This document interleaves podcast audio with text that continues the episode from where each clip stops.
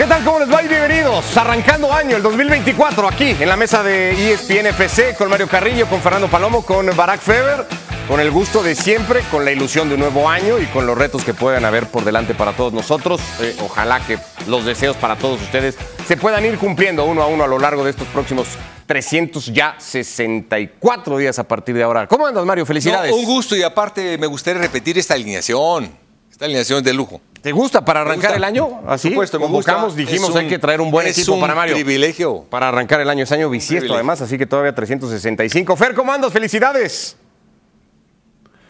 Igualmente para todos, lo mejor para este año. Igualmente, Barack Feber, ¿cómo andas? Abrazo y felicidades. Muy bien, me, me robaste la corrección, autocorregiste, sí. Gracias. Año de 366 días, así que es el equivalente a primero de enero, ¿no? Hoy, Exactamente. este, porque todavía queda bastante año. Excelente. Más importante que el número de días que trae el año es que es año olímpico.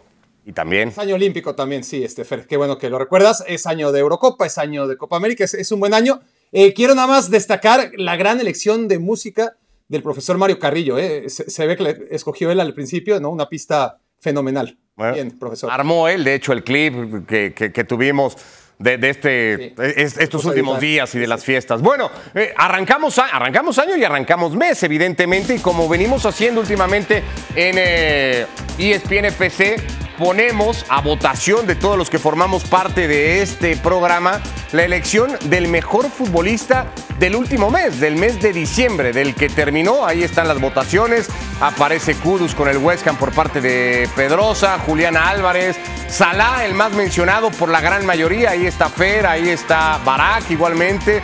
Eh, viene de hacer además un partidazo contra el Newcastle que ha dejado líder solitario a Liverpool y May también pone a Salah. Eh, el profesor Mario Carrillo se ha ido con Erling Holland, yo voy con Rodri y el punto para arrancar esta edición de ESPN FC es empezar a argumentar porque ya sabemos que, o ya saben que mes con mes vamos eligiendo al que fue el mejor futbolista del mes anterior para ver si cuando termine la temporada eh, hay alguna coincidencia de todo esto. ¿Por qué Erling Holland, Mario? Fíjate que primero, primero, ¿qué jugadores acaban de mencionar mis compañeros? Yo eh, a la producción, no es disculpa, a la producción le mandé tres, no, dos le mandé. Yo pondría este y este. Para que la producción decidiera, y no, te decía- no. no, y yo lo decía porque Holland eh, estuvo lastimado mucho tiempo y en el mes de diciembre va jugado un partido dos. ¿Sí? Yo aparte, yo lo dije por toda la temporada, por la calidad de los goles, pero nada más me dijo de diciembre, entonces ahí por eso me quedo. Pero O sea, que, simplemente- que estamos todavía No, ahí medio no, con la resaca no, no, del no. arranque de año y no Simplemente, terminó quedando muy eh, claro, ¿no? Porque como que si me das así, ¿no? otra oportunidad ¿No? con los partidos que jugó Holland, digo que Holland. Ok. Otra oportunidad, otra Bueno, oportunidad. Vamos a ir con los Yo argumentos. de voto porque demás. Mario Carrillo corrija, corrija su voto. Y, y volvemos con Mario al final, a ver si Mario quiere cambiar, a ver si lo convencen, por ejemplo, Ferik Barak, que coincide en Barak en la elección del egipcio como el mejor futbolista del mes de diciembre. Sí, no, no, ha sido un mes fácil para el Liverpool y sin embargo lo- los números eh, dicen lo contrario. Eh, más allá de no haber logrado eh, vencer al, Manchester City en un partido del mes pasado, no haber logrado vencer al Arsenal este mes, los grandes partidos, el Liverpool sigue sin, sin dar ese golpe. Pero en el partido a partido, cuando no enfrentas al Manchester City, cuando no enfrentas al Arsenal, son la gran mayoría de los partidos de la Premier League, ¿verdad? Eh, eh, lo, normal es enfrentarte a equipos de un nivel menor y lo que no es normal es ganarlos siempre, como ha hecho el Liverpool, ganarlos generalmente por un margen eh, pequeño, remontando en la mayoría de los casos y con gol de Mohamed Salah. Además, es el hombre que lidera, es el equipo que está en plena transición, reconstrucción y que ha perdido esta temporada a referentes como Fabiño, como Henderson, la temporada pasada a Sadio Mané, también se fue James Milner. En fin, el que sigue, el que permanece, porque también se fue, este, además de, de, Fabiño y Henderson, se fue Firmino. El que sigue ahí es Salah, entre muchos futbolistas que algunos todavía están por demostrar, otros que lo han hecho bien, pero que ninguno es una gran figura. Eh, en defensa sí, Van Dijk, Alexander Arnold también, Alison Becker, pero en medio campo adelante, sin duda, el que gana los puntos es el egipcio. Bueno, comparte además liderato de goles y de asistencias, que no es poca cosa, Fer, para el futbolista por el que también has votado tú como el mejor del mes de diciembre. Sí, dados a, ubicar regularmente a los futbolistas en orden de estadístico o por virtudes eh, que regularmente son medidas por algún número, lo de Sala al margen de lo que ya has dicho, que lidere la tabla de goleo en el fútbol inglés, que sea tan importante para el equipo que por ahora es líder de la Premier League, me parece creo que más relevante aún. Esto igual no se puede, no se puede medir porque no se puede eh, eh, ponerle peso a la importancia que el juego de Salah le da a, sus, le da a su equipo. Yo creo que esta importancia ahora se va a notar cuando ya se vaya a la Copa Africana de Naciones y quede a expensas de futbolistas que no tienen la eficacia ni tampoco la personalidad por ahora, al menos en sus carreras no lo han demostrado así, para poder liderar a un equipo en semejante posición como la que tiene Liverpool y ante el reto que tienen ahora de defender este, este liderato. Lo de, lo de Salah, al margen de goles y, asistencias, pasa muchísimo porque su empuje es el que termina contagiando a sus compañeros para sacar adelante muchos de estos partidos que se le, bueno, se, le traban y mucho al, eh, al, Liverpool. Ya lo dijo Salah incluso después del último compromiso, es imposible despedirme así e irme a la Copa Africana de Naciones con la primera mitad que habíamos jugado y, fue, creería que por el, contagio eh, del eh, ánimo de Salah para ir a darle vuelta a ese partido que terminan quedándose con, con, el, con la victoria. Pero por eso mismo, por, por muchas cosas más allá de los números, Salah para mí el mejor del mes. Bueno, ya saben que ustedes participan en el hashtag de ESPNFC. ¿Quién es el futbolista o el mejor futbolista para ustedes de este mes que recién terminó el de diciembre? Yo me voy a quedar con Rodri. Ya hacíamos un ejercicio no igual, parecido la semana pasada cuando eh, íbamos eliminando desde los cuartos de final a los mejores futbolistas del año calendario completo. Yo soy un defensor de Rodri, nueve partidos del Manchester City en el mes de diciembre. Rodri se pierde uno contra el Aston Villa por acumulación de eh, tarjetas. No sé si casualidad o no, el único partido que pierde el Manchester City en el mes es en el que Rodri no puede estar en el campo. Después hay otro en el que recibe descanso. Ricardo. Sí. Yo no, te interrumpí, ¿eh? Pero bueno, es porque estamos hablando de diciembre, cierto, pero, pero, el United perdió cuatro partidos esta temporada y, los cuatro fueron sin Rodri. Está bien. Bueno, más a mi favor todavía, ¿no? El City, claro. Eh, más a mi favor todavía. 600 minutos acumulados. Es el único personaje que puede decir que le, que le va bien en la vida después de sumar 10 kilos de peso. Ya quisiera alguien de nosotros decir, me va mucho mejor ahora que tengo 10 kilos más. 800. Rodri lo acaba de decir. Sumó 10 kilos desde que llegó al Manchester City y le va de maravilla. 810 minutos en el, mes para el City. Rodri ha jugado casi 600, poco más de 600. Cinco partidos completos, sale de cambio en dos. Sigue siendo para mí el futbolista más inteligente y más determinante. Bueno, determinante no sé porque no es el que más goles hace, pero eh, el que más piensa y el que más situaciones le resuelve a Guardiola. Para mí, además de que el City gana un título en el mes de diciembre, yo me voy a quedar con Rodri. ¿Vas a corregir tu elección o te vas a quedar con Erling Holland? Te vamos a dar derecho, digamos, de réplica, si lo quieres llamar así. Voy a corregir, eh, y aparte les agradezco la oportunidad. Eh, me gusta mucho lo de Salah, me gusta mucho lo de Rodri. Sí, me gusta mucho porque una calidad de jugador implacable. Pero yo voy a elegir a Bellingham. Ah, Bellingham. Sí. Mira. Para mí es el, el volante que mejor pise el área, el volante goleador, el volante que ha caído de las mil maravillas en un equipo, que se ha adaptado a todas las condiciones, va, defiende, arranca por la izquierda, llega por el centro, es centro delantero de trazado, es el que a mí más me gusta. Bueno, voto para Bellingham. Ya había uno por ahí también, ¿no? De, todos los que formamos parte de ESPN FC. Así que Bellingham acumularía dos votos. Ya saben, al final hacemos el total de votos y vamos viendo quién encabeza después de ya cinco meses de competiciones en Europa estas listas de votaciones. Elegimos también al mejor técnico del mes de diciembre. Solamente técnico, Fer. Eh, el mejor entrenador, ahí están los votos. Aparece Merí, varios votos para Guardiola, aparece Klopp para Dionisio, aparece Michel y lo que sigue haciendo con el eh, Girona. Hay un voto por ahí para Xavi Alonso. Eh, y, Ricky, que todos los meses, no sé para qué le seguimos preguntando esto a Ricky, porque todos los meses va a votar a Mourinho, ya como, casi un chiste, pero bueno. Eh, Fer, Michel ¿Ah, con el Girona. Estás con Barack otra vez. ¿Hablaron antes del programa hoy los dos? No, no, eh, bueno, nos encontramos en otro espacio, sí, pero no hablamos de la, de la elección. Eh, no me preocupa coincidir porque respeto mucho la opinión de, de Barack, al contrario, creo que estoy eh, encaminado a mejorar la opinión futbolística si coincido con, con Barack, nada más.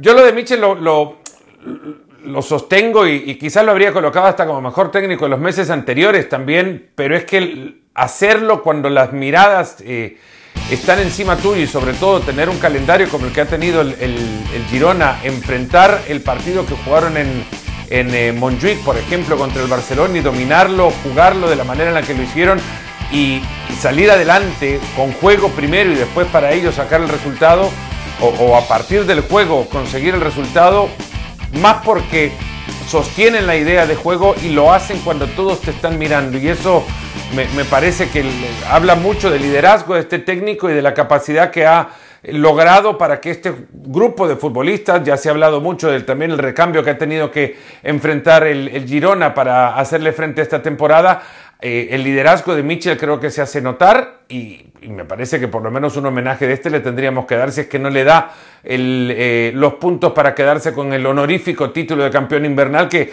me parece también lo merece. Bueno, mañana de entrada es una prueba durísima y hablaremos de eso a detalle ante el Atlético de Madrid. Vamos a terminar, si te parece, con los argumentos para Michel y vamos a escuchar a Barak, que también ha dado el voto para el técnico del Girona, Barak.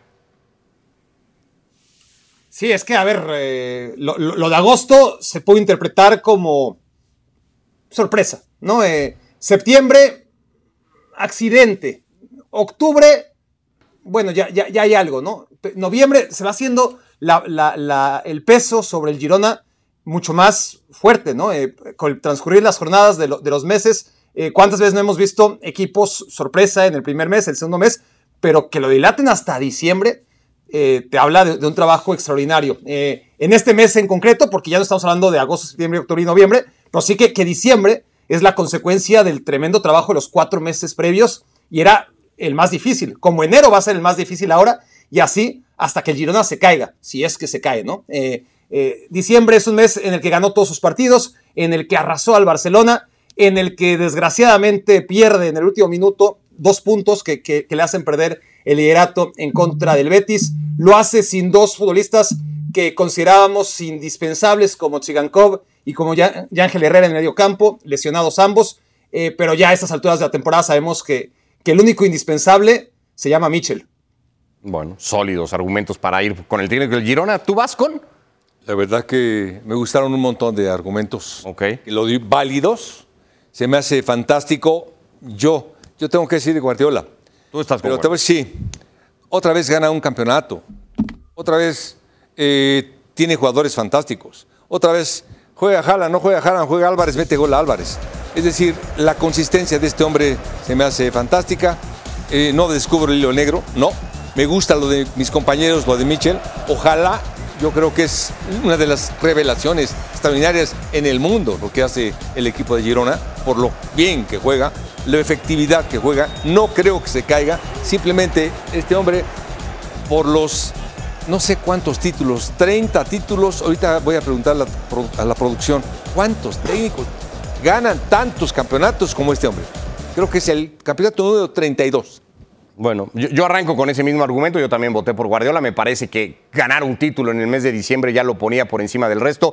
Es cierto que fue el único que o, de los de Europa al menos, o de los de la élite del fútbol, tuvo esa posibilidad, pero fue y lo ganó con una autoridad terrible en el Mundial de Clubes, eh, vuelve a rotar futbolistas, vuelve eh, a encontrar soluciones ante falta de jugadores, lesiones. Guardiola sigue haciendo que este City rinda muy bien, gana seis de los nueve partidos que disputa en el año. El dato de producción, 37 títulos ya de Pep.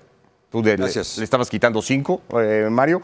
Eh, en fin, me parece que, el City a cinco puntos de Liverpool, ¿eh? creo que una distancia todavía remontable. Creo que va a ser una segunda mitad de temporada durísima en Inglaterra, pero mi voto como el tuyo y había un par más, ¿no? Para Guardiola como técnico del mes de diciembre. Juntamos los de ustedes y los ponemos para ir haciendo la cuenta de lo que llevamos de temporada. De momento pausa en ESPN y ahora sí, actualidad ya, arrancando el año, lo que se viene con jornada en España, con actividad en Inglaterra, con un montón de cosas y la noticia de los últimos días, Carlo Ancelotti se va a quedar en Madrid y no va a ir a Brasil.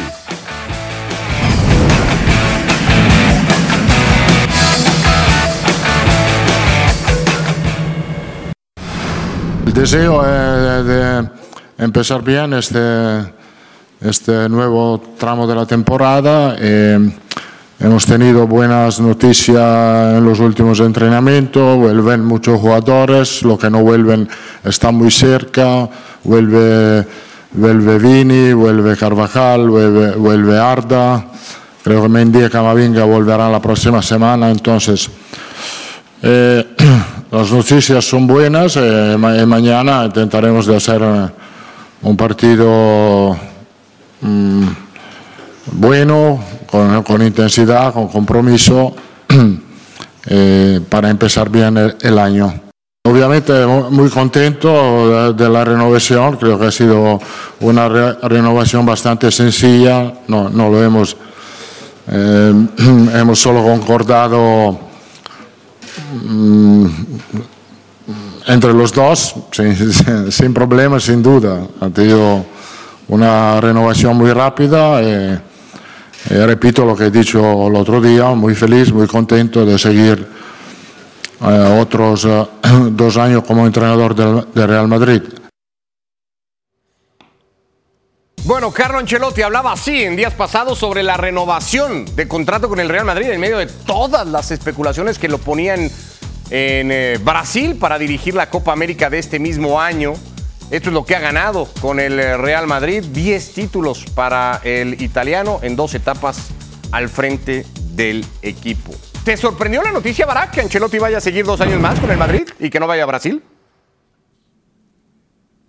No, no porque no fue de un día a otro. Eh, si se hubiera dado hace tres meses, de repente sí, eh, me había dejado mucho más sorprendido. Eh, yo sí asumía que, Brasil anunció con tanta seguridad la llegada de, Ancelotti, que, que, me parecía algo que aunque nunca se confirmó de manera oficial, yo creí que iba a ocurrir. Ahora, la manera en la que colapsó la Confederación Brasileña de Fútbol en las últimas semanas, eh, ya te hacía entender que, iba a ser muy difícil que, se concretara la llegada de, Ancelotti, ¿no? Eh, ¿Con quién iba a negociar? ¿Quién es la cabeza de la Confederación Brasileña de Fútbol? ¿Para qué se mete en líos? Si, alguien no tiene retos este, por asumir eh, o hambre que saciar, más allá de, la que tiene en el Real Madrid año con año, es Ancelotti. Si estuviéramos hablando de otro tema, de, la selección italiana, por ejemplo, ¿no? si hubiera existido una oferta, un interés Ahí podría haber más sorpresa, ¿no? Un, debate un poco más sentimentaloide sobre el deber moral, si le queremos llamar así, que podría tener Ancelotti ante su selección en problemas. Pero ¿qué le importa si Brasil está en problemas o no Ancelotti? Eh, al, contrario, ¿para qué? ¿No? Y, más cuando, insisto, ¿quién es ahora mismo Brasil? Olvidémonos de su situación futbolística, ¿no? Eh, de, cómo está en la eliminatoria, eh, sino del desbarajuste que es a nivel confederación. Este, no hay con quién hablar, no hay con quién negociar, eh, no hay nada. Entonces, eh, no, no, desde ese punto de vista, lo que aconteció en las últimas semanas hacen que, la noticia fuera pues casi obvia y, y cuestión de tiempo. Y ¿Te sorprende, Fer, que el Madrid lo anuncie a mitad de temporada, siendo un club sujeto siempre al resultado, ¿no? El Madrid hace cuentas a final de temporada, cuántos títulos se ganan, para ver si continúa o no con un proyecto que a mitad de temporada, sin nada garantizado, renueve a Ancelotti, ¿ahí hay una sorpresa o no?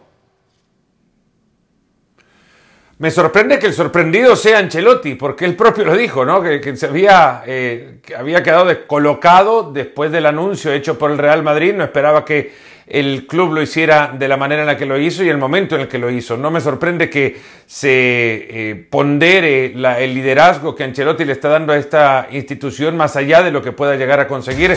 La última temporada no consiguió ni Champions ni, ni Liga, ¿no? Se quedó con la Copa del Rey que curiosamente crece en valor solo porque el Madrid la gana. Eh, muchas otras veces denostada cuando el Madrid no está peleando la competencia, pero ahora que la ha ganado, pues Ancelotti sí le van a dar eh, un, valor importante a esa, a esa competencia, pero eh, lo que decía Barak, creo que para sumar a que no había sido ninguna especulación, ni, ni, ni, rumores. El propio Ancelotti lo ha dicho hoy en la rueda de prensa. Él habló con la Confederación Brasileña de Fútbol, pero habló con quien antes era el presidente Hernaldo Rodríguez y ahora sin estar él eh, separado de su cargo por la justicia brasileña en el puesto de presidente, pues como dice Barack, no hay nadie con quien hablar o con quien Ancelotti tenga la confianza para hablar sobre eh, la, selección brasileña. Existían contactos, existieron, eh, el acuerdo estaba prácticamente hecho, lo único que hacía falta era definir no eran detalles porque definían muchas cosas importantes, pero sí ya se había establecido una conversación que lo tenía Ancelotti bastante más cerca de Brasil de lo que públicamente se conoció. Ahora igual él ha, reconocido, antes ya lo había dicho, un año atrás más o menos fue que, que dijo que él había estado en contacto con la Confederación Brasileña y ahora lo ha reiterado, con lo que eso ya te indica que sí, Ancelotti estaba muy cerca de, del seleccionado brasileño. Ahora, eh, el Madrid lo hace, lo hace público hoy o, en estos días y me parece una decisión sana para que todo la narrativa, el relato alrededor de este equipo se concentre en donde tiene que estar. Bueno, mediáticamente va a estar en el tema Mbappé otra vez, ¿no? Pero se tiene que concentrar en el, en el tema deportivo. Oh, eh, ¿Va por la mejor opción el Real Madrid? ¿Es lo mejor que podía hacer Mario, renovar a Ancelotti? Sí, sin duda. Pero te voy a decir por qué. Primero, primero cuando tú ves a un hombre que tiene los jugadores que tiene, que se van jugadores, que llega eh, Bellingham, Camavinga, Chomeni, por decirte algunos, eh, ver las posiciones, ver cómo los adapta, cómo optimiza, cómo compite, eh, ves eh, una tranquilidad y una paz que le da cuando está con su presidente. El presidente, si algo tiene, es ve cómo diriges, ve cómo optimizas, ve la relación con la prensa, el manejo de, y ve la relación con él. Es decir, es un presidente que ve en este técnico que le da tranquilidad y categoría a su equipo, al margen de los logros. Le da una grandeza a su equipo. Cada partido juega diferente, juega con los mismos, Ahora resulta que Tony Cross es titular. Ahora resulta que Valverde es volante defensivo también. Es decir, ha optimizado a un nivel alto en el momento de todas las lesiones que ha tenido y ha mantenido en los primeros lugares. Y sobre todo la tranquilidad que le da a este hombre. Se me hace un gran técnico. sensacional. Hay algo que dices tú, porque dices al margen del resultado, pero este equipo vive del resultado y este equipo necesita ganar siempre. Sí. Y si bien es muy eh, lo hable, lo que ha hecho hasta ahora Ancelotti en la mitad de temporada con tantas lesiones, para el Madrid empieza realmente lo que cuenta ahora. Y va a tener que ganar cosas. ¿Puede Ancelotti con este Real Madrid? Hoy dijo que no va a reforzar la central. ¿Puede con este equipo Ancelotti ganar cosas? Sí, yo creo que tiene que ganar la liga. No, tiene, tener, tiene, dirán, seguro le dice eso Florentino también, pero ¿puede ganar la liga el Real Madrid? Sí. Sí, por supuesto. Con esto que, tiene hoy, como está el Real Madrid hoy. Sí. Los regresos, por supuesto. ¿Puede ganar el Real Madrid cosas? este Real Madrid de Ancelotti de hoy, que va a improvisar probablemente a Camavinga de central. Sí, claro. Es que, claro, porque, porque estamos hablando que, llegados a, diciembre, a, enero, eh, se acaba la primera vuelta apenas, ¿no? Eh, este fin de semana. Eh, el, Real, Real Madrid con tantas bajas, porque bajas tienen todos los equipos, ahora, bajas acumuladas y, que sean parte de tu esquema vertebral, o sea, futbolistas, tu mejor central, militado, tu portero Salvador, Courtois, tu único jugador que se equilibra en el uno contra uno, Vinicius, este, otros que, parecen inamovibles, como Chouamini, como Camavinga, como Carvajal, todos juntos, y encima David Álava, ¿no? El que quedaba. Eh, y el Real Madrid está en primero. Entonces, por mal que vengan las cosas en la segunda mitad, eh, pues ya llegará en marzo, se supone Militao, Courtois, ya está de regreso Camavinga, este, no tardará Chouameni. Entonces sí se vienen semanas todavía, enero muy parecido a, la precariedad con la que asumió estos últimos meses el Real Madrid. Pero si el Real Madrid, lejos de ser quinto y tener que remontar estas alturas de la temporada, que sería lo normal, ¿no? Ahora el, debate tendría que ser, mira, el Real Madrid no ha tenido suerte, está a 7, 8 puntos del Barça, del Atlético, del Girona, del que quieras. Eh, puede remontar el Real Madrid y debatiríamos. Diríamos, mira, este, recuperando las piezas puede ser que remonte. Pero es que el Real Madrid está en una posición privilegiada, es primer lugar, ¿no? Eh, cierto que hay un empate técnico con el Girona, pero a pesar de todo, si con tantas bajas el Real Madrid es punta, pues ni qué decir que cuando va a ir recuperando piezas y sobre todo en lo que se especializa el Real Madrid, que es en el cierre de, las segundas vueltas, supongo yo que aprovechará eh, la poca consistencia que han exhibido Barcelona, si es que todavía es parte de la discusión, Atlético de Madrid, que puede quedar fuera de la discusión si pierde contra el Girona, y un Girona que, que tendrá que jugar todavía 20 finales, ¿no? Ahora, eh, Ancelotti dijo hoy, Fer, repito eso, que no van a reforzar la, la, defensa. Ya había dicho desde comienzo de temporada que no piensa reforzar el ataque. ¿Es mucha la confianza que tiene Ancelotti en este plantel actual? ¿O alguien de arriba le dijo a Ancelotti, no va a haber refuerzos y, punto y se acabó? Hace seis meses el, el, Real Madrid no estaba por la tarea de hacer incorporaciones, aun y cuando se le había lesionado Militado con tiempo todavía en el mercado para poder acudir a reemplazarlo. Decían que el Madrid no iría al mercado para reemplazar a cada futbolista lesionado que le salga. Tuvieron que hacerlo con Courtois porque Andriy Lunin tenía la cabeza puesta lejos de Madrid y no en el, en el cuadro blanco. Ahora eh, se me hace difícil creer que, que Ancelotti verdaderamente crea que pueden sacar la tarea con solamente Nacho y, y Rudiger como centrales, ocupando a Chouameni o hablando hasta de Carvajal para utilizarlo en esa posición en situación de emergencia, como dice el italiano. A mí me cuesta creerlo. Eh, si, no, yo tendría que esperar hasta que arranque ya hasta que termine el mercado para verdaderamente eh, no emitir un juicio, sino eh, apoyarme en las palabras de, de, de, Ancelotti. No, no ha mentido o pocas veces le recuerdo haber dicho algo que terminara no siendo, no siendo cierto. Y en esta habrá que esperar. A mí me cuesta creer y creo que lo único que está haciendo ahora, como lo hizo también antes de, terminar el año calendario, cuando se conocía la lesión de Álava, era gestionar al club desde su función de vocero y no eh, a, hacer más caras las operaciones porque emite un juicio en el que pone al Real Madrid como un jugador activo en la búsqueda de un central. La sensación por dentro es que Ancelotti quiere pero no puede reforzar al plantel, ¿no? Porque cualquiera entiende que este Real Madrid está demasiado mermado, Mario, para salir a pelear. Sí. Por lo que tiene que pelear. Sí, y aparte que es también parte de él, ver los tiempos, ver con quién cuenta, ver a quién puede habilitar. Por ejemplo, tiene un lateral izquierdo Mendy, que como lateral izquierdo le ha funcionado a medias que posiblemente le pueda funcionar de central. Es decir, lo que hace o lo que ha hecho de optimizar todo el equipo, yo nunca he visto a Valverde de volante defensivo junto con Cross, ni a Cross, y los dos le han dado una velocidad tremenda al equipo, es decir, lo ha optimizado y lo ha mejorado eh, en cuanto a cada una de las posiciones. Esto es lo que tiene que hacer un técnico. Con lo que tengas, tienes que hacerlo funcionar. Él lo está haciendo. ¿Mañana corre riesgos el resultado contra el Mallorca, Bará, cuando el Real Madrid regrese a la competición? Siempre, siempre. Este, es cierto que hay riesgos mayores y, el del Mallorca es un riesgo menor, como era riesgo menor en su momento el Rayo Vallecano, que, que sacó el empate, ¿verdad? Eh, como lo era el Alavés eh, en la última jornada y, el Madrid con ese gol de último minuto logró llevarse los tres puntos y era un rival de poco riesgo. Entonces, que, que sea un rival de poco riesgo no significa que, que Real Madrid, como están las cosas, no sufra eh, en algún momento el partido. Depende, obviamente, cómo están dando las cosas. El equipo de Javier Aguirre ha sido inconsistente, pero ha mejorado en las últimas jornadas. Es un equipo que, aunque va a jugar a, no dejar jugar al Real Madrid, básicamente, que es la especialidad del técnico, ha mejorado mucho. Eh, con la pelota también, eh, el Mallorca se sabe defender con la pelota en los pies. Lo, justo, lo, lo, que necesite también eh, la va a amasar lo que pueda en el Bernabéu y va a ser competitivo. Eh, no, no, no, digo que va a ser muy complicado, honestamente, pero, pero el Real Madrid sí, no está como para confiarse ante ningún rival y menos un rival al alza como es el equipo del Mallorca. Bueno, pues ya que estamos, hacemos pausa y venimos con la jornada que ya arrancó hoy en el fútbol de España y con el partido que se juega mañana en Montilivi entre el Girona y el Atlético de Madrid. Volvemos a ESPN FC.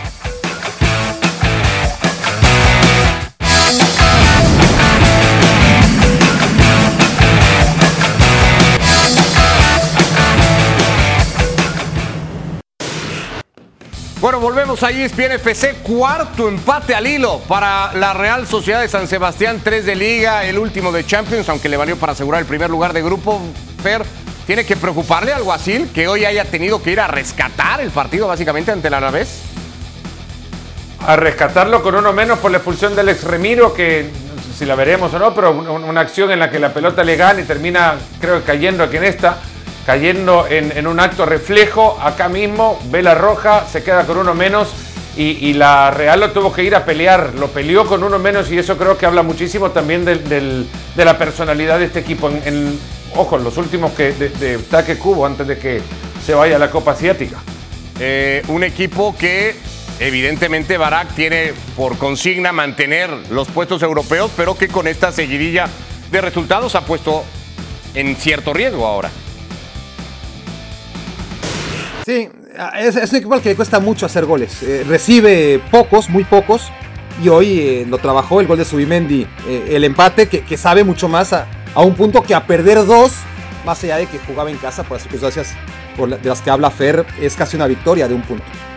Triunfo del Valencia, contundente victoria del Valencia 3 a 1, sobre todo un muy buen arranque de partido, Mario que se puso 2-0 o le permitió ponerse temprano 2 a 0 y el Valencia resulta que mira hacia arriba y, las posiciones europeas no se ven lejos hoy. Y aparte ha sorprendido con el plantel que tiene, con su entrenador, que en los últimos minutos saca los partidos, mete goles importantes y el de hoy, hombre, fue una fantástica actuación. Par de penales convertidos por Pepelu para poner el partido ya 3 a 0. Lo terminó descontando Gerard Moreno y, y este momento del Villarreal que sigue siendo pues todo un drama de temporada. Bueno, un momento duro de temporada para el submarino Fer.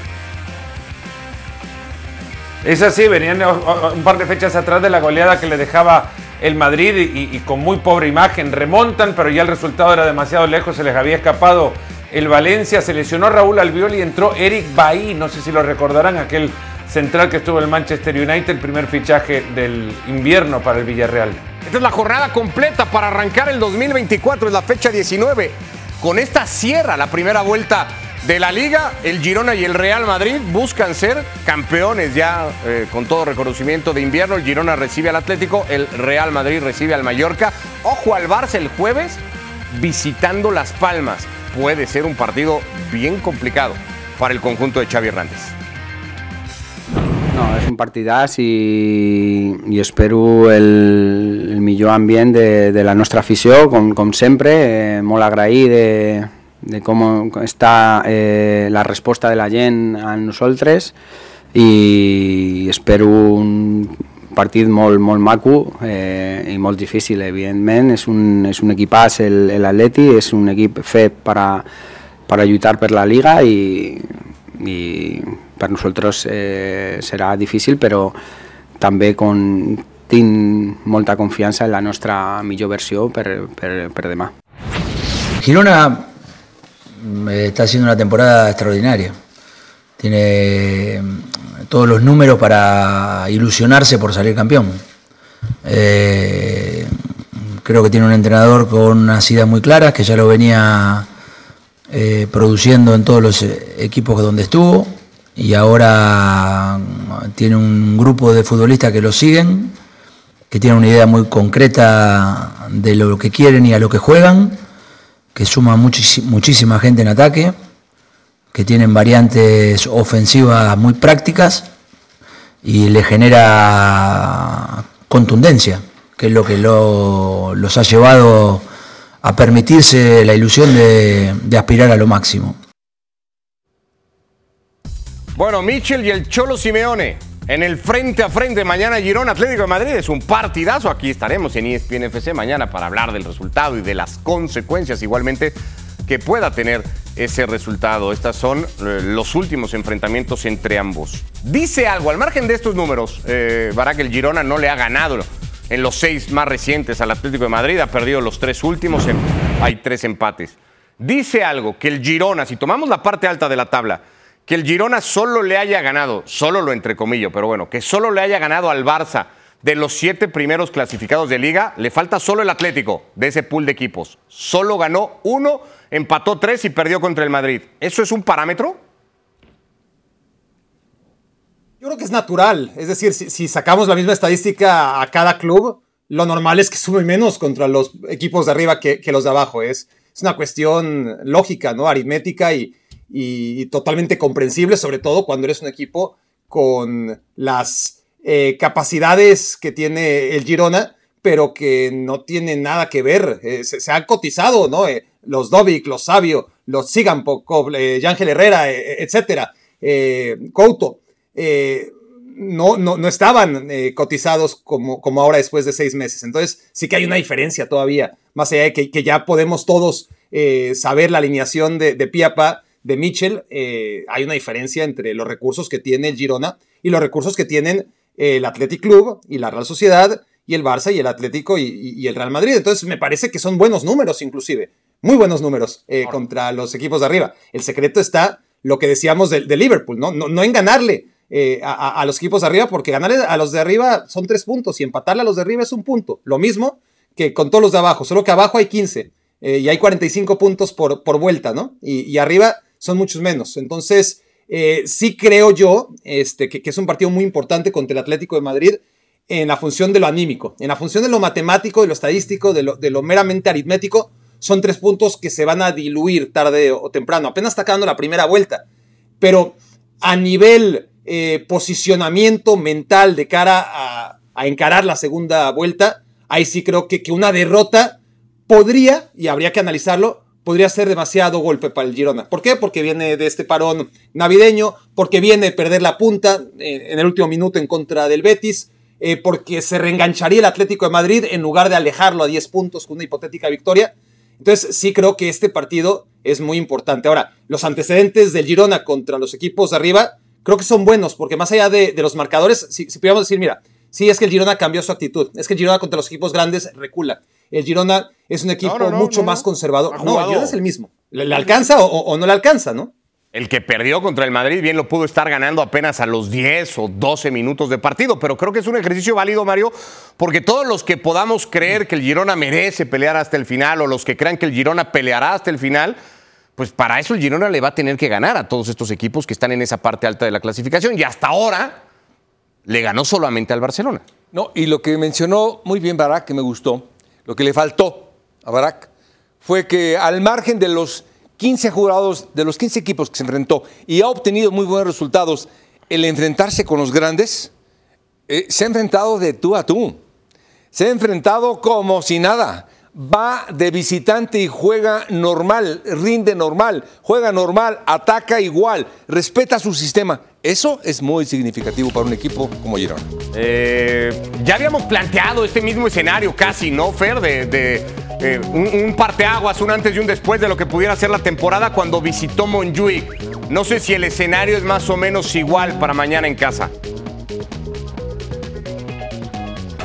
Es bastante parecido. Creo que lo que antes se decía, no sé si fue Barak, lo que le queda acá son 20 finales al, al Girona y así las va a jugar o así va a sentir que que es cada uno de los partidos, que el tren se le puede estar escapando si deja eh, pasar un par de puntos y bajo esa presión han jugado y han crecido, han hecho historia clubes como Real Madrid, Barcelona, el Atlético, inclusive para el Girona son experiencias nuevas eh, porque no es un equipo que esté construido para pelear en la parte alta. Entonces cada una de las jornadas será una, eh, una, un examen para las posibilidades de este equipo de ir a pelear ahí arriba. Igual yo creo que no habría que eh, dejar a un lado lo que han hecho hasta ahora en la primera vuelta, al lado de los puntos que tiene el Real Madrid, habrá que pensar que esos 45 puntos en 18 fechas solo los consiguieron otros dos equipos en la, en la última década del fútbol en, la liga, con lo que eh, lo que están haciendo ahora estos dos equipos, Real Madrid y Girona en la primera rueda, es, es muy plausible jugar en casa creo que le da al, Girona creo, el aliciente y, la sensación ligera de favoritismo. Pero tres puntos son iguales, como ya lo decía Barak, ahora o en la fecha 37, o contra el cuarto, o contra el, el decimocuarto, o contra el vigésimo. Igualmente, por dónde están, son más importantes hoy para el Atleti. El Atlético ahora mismo eh, estaría, creo que, viendo muy de lejos a los líderes si es que se le escapa ganar este partido de Montilivi. urgente para el Atlético de Madrid la victoria para ponerse ahí y dar esta sensación de que realmente puede eh, pelear por el título. Mañana lo platicamos en ESPN FC, evidentemente, junto al resto de la jornada, con el resultado del Real Madrid ante el Mallorca y con lo que deje este, el Girón Atlético de Madrid, que será el gran partido de mañana. Hacemos una pausa y venimos. El enrachado West Ham a tratar de sacar tres puntos en casa frente al Brighton.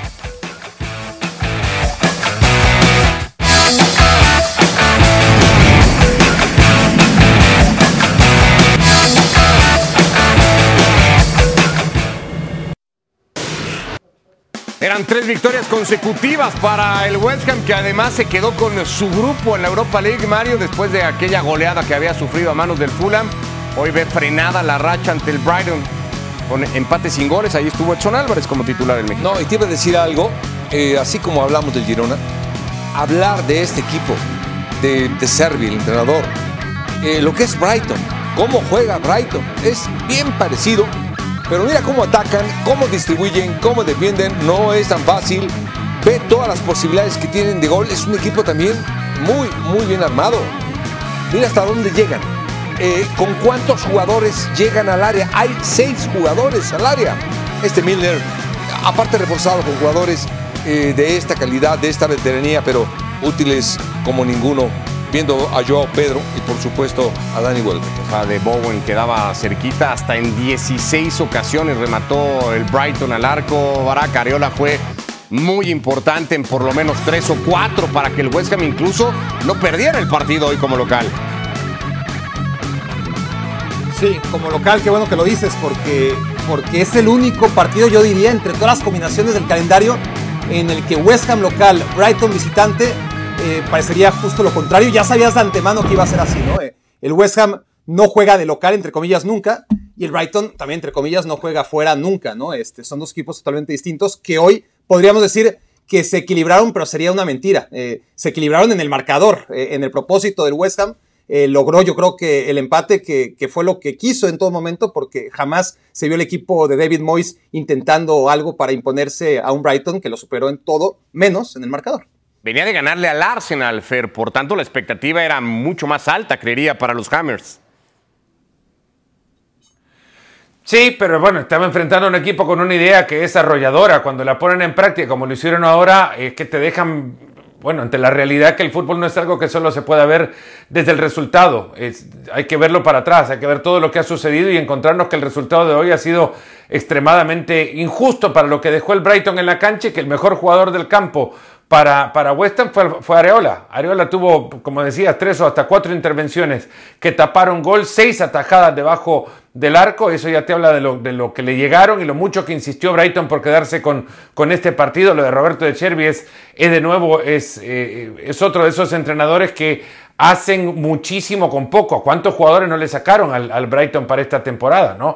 Caicedo, eh, McAllister, ahí mismo estamos hablando de dos futbolistas extremadamente importantes para lo que fueron el año pasado y ahora ahí están peleando otra vez. Eh, a ver, ya que estamos en Inglaterra y que hablábamos de la reciente victoria del West Ham que fue contra el Arsenal, yo no sé si el equipo de Arteta no le mandó carta a Santa Claus, no se había portado bien en el 2023, pero para Navidad era líder del campeonato en Inglaterra, Mario. Arranca el 2024, es cierto, la diferencia es nada, pero arranca el 2024 en el cuarto lugar con los mismos 40 puntos que tenía entonces. ¿Por qué? A 5 de Liverpool, que es el líder del campeonato. Fíjate que hubo eh, esta fecha. Sí. Esta fecha doble o triple, yo le digo, eh, es muy difícil. Es muy difícil tener la consistencia en los tres partidos en una semana. Domingo, miércoles, domingo. Es decir, este Boxing Day es muy bueno para unos equipos, para otros no tanto. Yo creo que ahí deja ver que no tiene eh, mucha banca o igual banca que su primer equipo. Empató con el Liverpool, pero luego derrotas contra el West Ham, que ya decíamos, y contra el Fulham, la más reciente Barak. Eh, ¿El Arsenal no va a llegar al final de la carrera? No, no me voy a bajar ahora mismo del barco, pero, pero nunca he estado tan tentado de hacerlo. Eh, el partido contra el Liverpool lo vendió Arteta como una victoria. Eh, demostró demasiado respeto en Anfield eh, sacó un punto que es lo que quería, pero no lo mereció desde mi punto de vista ¿no? en ese partido. Y luego los partidos que está acostumbrado a ganar no los ganó. Entonces ese punto en Anfield, en lugar de sumar, le, restó la oportunidad ya no solo de, marcar diferencias con el Liverpool, sino que el Liverpool no ahora este, parezca, no inalcanzable, porque esto es cuestión de, semanas, pero sí este, muy lejos de, de donde parecía tendría que estar apenas empezando el año. El problema es si detecta bien Mario, me parece, de profundidad todavía, a pesar de la llegada de Declan Rice. El problema es que por izquierda el equipo hace agua. Sinchenko ha andado muy mal. Martinelli no ha andado del todo bien. Y el problema también es el balón parado. La temporada pasada lo fue y lo sigue siendo. Bueno, ya de problema en problema terminaste acumulándole varios al equipo de Arteta, que tendrá mucho en qué trabajar si, quiere, si quiere ir retomando las cosas. Bueno, ESPN, FC, lunes a viernes, 4 de la tarde, su versión de podcast igualmente disponible en plataformas a través de ESPN, de Star Plus. Pausa y venimos.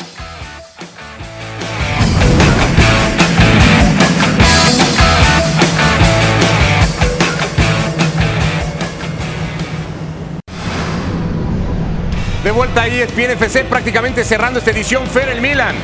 Clasificado en la Copa Italia, no sé si la noticia más que se clasifique el Milan es que Luka Jovic marca un par de goles, los dos primeros. Por ese lado iba, es que no pasaba tanto porque el Milan clasificara, que se podía esperar que lo hiciera de la mano de Jovic, esa me parece la gran novedad. Año nuevo, vida nueva para Jovic. Parece ser así, 4 a 1 sobre el Cagliari, la victoria del Milan, Mario. Y por momentos cuando mejor, por este gol, por ejemplo, este gol de este hombre, eh, una desviada, en los momentos que mejor jugaba, viene otra vez Leao para decirle, señores, no se emocionen, aquí estoy.